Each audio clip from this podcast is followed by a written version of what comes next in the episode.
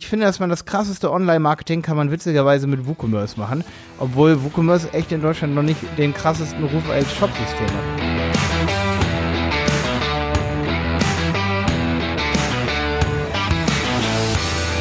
Ja, schön, dass du wieder mit dabei bist bei einer neuen Folge von Wenig Zeit für Effekt. Heute habe ich eine wichtige Ankündigung für alle von euch, die einen Online-Shop haben.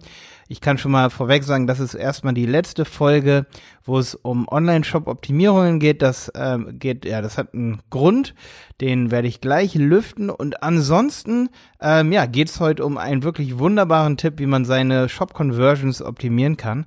Ein Tipp, den wirklich nicht so viele beherzigen, wie ich selber, wenn ich online shoppe, oft so sehe. Alles klar, und jetzt geht's los.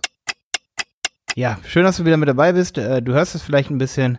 Ich lispel noch ein bisschen. Ich hatte ja jetzt, ähm, ja, ich habe, das zieht sich ja über Monate, wenn man im Oberkiefer so ein, so ein ähm, Zahn sich neu machen lässt. Das ist ganz schön heftig. Ähm, ja, genau, deswegen, aber ich hoffe, ich kann in dieser Folge hier normal reden. Nur, dass du es weißt, falls ich manchmal mich so ein bisschen abstokele hier. Ich kann noch nicht alles so perfekt aussprechen. Ähm, die, die regelmäßig zuhören, die wissen das ja. Deswegen genug über das Thema. Jetzt soll es um Online-Shops gehen. Ich merke das immer wieder, dass äh, viele Online-Shops beim, gerade beim Checkout immer noch so Newsletter zum Beispiel unten im Footer haben, wenn ich dann schon auf der Checkout-Seite bin oder ja im Warenkorb. Und ich muss aber sagen, du solltest dich an ein Grundgesetz des Online-Marketings halten. Es ist wirklich online, also Conversion senkend, wenn ähm, man mehrere Call to Actions auf einmal hat. Also ein Call to Action wäre auf einer Seite melde dich für Newsletter an und kauf das und das Produkt und mach das und das und mach das und das. Also es ist wirklich ganz wichtig zu wissen, dass wenn schon jemand beim Checkout ist im Warenkorb und derjenige will kaufen, dann kennst du das vielleicht, wenn du auf dem Mobiltelefon, also ich bestelle zum Beispiel viel auf dem Mobiltelefon und bei unseren Kunden ist das auch so, dass das oft genutzt wird inzwischen. Ne? Also ich meine 2019, 2020 sollte das die Regel sein. Und da ist es wirklich so, dass man dann so weit runter scrollen muss und dann ganz schnell diesen Weiter-Button auch überscrollt und dann landet man im Footer und dann hat man da auch noch einen Button, weil dann eben das Newsletter anmelden fällt, das switcht dann um, dann hat man ein Input-Feld und dann auch noch, sag ich mal, ähm, einen Button absenden darunter, dann kann schon mal der Kunde nicht mehr richtig unterscheiden, äh, warte mal, ist das jetzt hier der Checkout-Button? Ach nee, oh, das ist das vom Newsletter, also ihr lenkt die Leute ab, wenn ihr ein äh, Menü habt, wo dann auch noch Angebote steht oder irgendwie sowas. Und derjenige ist aber schon im Checkout. Und da ist mein ganz simpler Tipp hier heute. Ähm, mach erstmal nur ein Call to Action pro Landingpage. Also wenn du irgendwie eine Landingpage hast, dann versuch denjenigen nicht abzulenken mit Newsletter und dies und das und dies und das.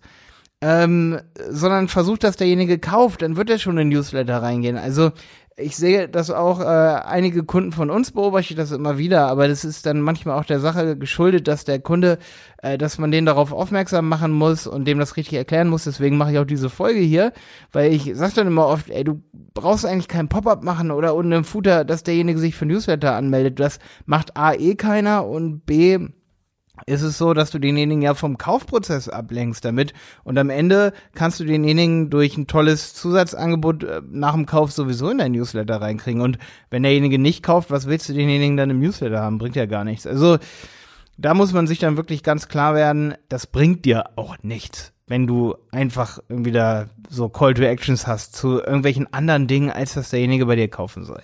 Also, unterm Strich, mach dein Menü oben. Das muss ganz schlank sein, gerade im Checkout. Deswegen liebe ich ja übrigens auch eigentlich WooCommerce so, auch wenn man, ja, auch wenn ich zum Teil immer noch denke, boah, es gibt doch auch Möglichkeiten wie Gambio oder, oder Shopware oder PrestaShop oder was weiß ich nicht was. Okay, PrestaShop mag ich persönlich gar nicht, aber ähm, die sind alle nicht so flexibel, dass man sich ein Design nehmen kann, wie zum Beispiel Impresa oder, oder Flatsam oder so bei WordPress. Und dann kann man sich einfach eigene Menüs ganz viele anlegen. Da sind die ganzen anderen Systeme nie so flexibel. Ähm, ich finde, dass man das krasseste Online-Marketing kann man witzigerweise mit WooCommerce machen, obwohl WooCommerce echt in Deutschland noch nicht den krassesten Ruf als Shopsystem hat, muss ich an der Stelle hier mal sagen. Aber da haben wir echt einige Kunden, wo wir es dann so gemacht haben, dass wir ähm, im Checkout-Prozess wirklich das Menü komplett ausblenden. So macht es ja Amazon auch und viele Versandhäuser. Und den Footer, da machst du dann halt im Checkout-Prozess und im Warenkorb nur Impressum und Datenschutz rein und AGB von mir aus, ne? Oder Widerruf und all die Dinge, die beim Shop da sein müssen. Also ganz wichtige Message hier. Bitte geh mal auf dem Telefon deinen Versandprozess durch in deinem Online-Shop oder schick mal diese Episode, diese Podcast-Episode hier deinem Vorgesetzten oder deinem Mitarbeiter oder wem auch immer, wenn du in einem großen äh, Online-Shopping-Business arbeitest, schick demjenigen diese Folge nochmal als Anreiz, dass man seinen Checkout-Prozess ganz einfach gestaltet, weil die Conversion Rate auf Mobiltelefon wird dann auf jeden Fall nach oben gehen, weil du lenkst die Leute nicht so ab und viele, die wollen in der Bahn was bestellen ähm, und dann scrollen sie nach unten und nach oben und du weißt, wie ungeduldig die Leute sind. Dann finden die den Weiter-Button nicht sofort, scrollen aus Versehen in den Footer rein, der zu lang ist. Nee, ist nicht so cool. Okay, jetzt habe ich noch eine Ankündigung für heute hier, nach diesem wirklich mal Kurztipp. Es wird nicht mehr so viele Shopping-Podcast-Folgen geben hier bei mir, weil ich habe vor, mit Jonas, meinem Geschäftspartner von Die Berater Online Marketing, auch mit Jenny von Die Berater und äh, meinem Team hier und natürlich auch mit Gästen einen Podcast zu machen, nur über Shops, weil wir einfach so viel Shopkunden als Agentur haben. Wir machen so viel Google Shopping auch bei uns. Äh, wir haben, betreuen ganz viele Kunden im Bereich Google Shopping und da ist es einfach so, dass wir da so viel Know-how angesammelt haben, dass wir einfach unbedingt darüber einen eigenen Podcast machen wollen. Wahrscheinlich wird der Handel 4.0 heißen oder Online-Shopping 4.0, äh, Shopping 4.0 in, in diesem Rahmen. Ähm, ich hoffe, dass du mir jetzt nicht den Namen hier wegklaust. Ansonsten äh, werden wir da eben so viel Werbung drauf schalten, dass es sich auch nicht lohnen wird, sich den Namen hier wegzuklauen wenn du das jetzt hörst und wir haben den Podcast noch nicht online. Aber das ist unser das ist unser Projekt jetzt noch ähm, für die nächsten Monate. Ich kann noch nicht genau sagen, wann er rauskommt, aber wir versuchen natürlich so schnell wie möglich zu arbeiten. Wir haben ja viele Baustellen, wie du vielleicht weißt, was unsere Website-Piloten angeht, unsere Agentur. Ähm, ja, aber wir haben ja mit Tom auf jeden Fall jemanden und mit Simon haben wir zwei Leute, die unsere Podcast-Projekte hier komplett betreuen. Und äh, Podcast-Projekte sind deswegen bei uns ähm, eigentlich nicht so das Problem, dass wir da Neues launchen. Ähm, deswegen, wenn ihr da Fragen zu unseren Podcast-Projekten habt oder auch Interviewpartner kennt, wir freuen uns natürlich über eine E-Mail an info@dieberater.de, gerade natürlich dann für unsere Shop ähm, Podcasts, wo dann auch so Folgen drin sein werden, wie jetzt hier die letzten mit konkreten Tipps, aber auch längere Folgen, wo wir ähm, Online-Shop-Systeme besprechen, wie zum Beispiel Shopware oder einfach mal Online-Shops besprechen, wie vielleicht Zalando oder About You, was machen die anders, dass wir über die reden und schauen, okay, wie optimieren die ihre Conversion Rates, wie machen die äh, Customer Bounding oder Onboarding, wie kriegen die das hin?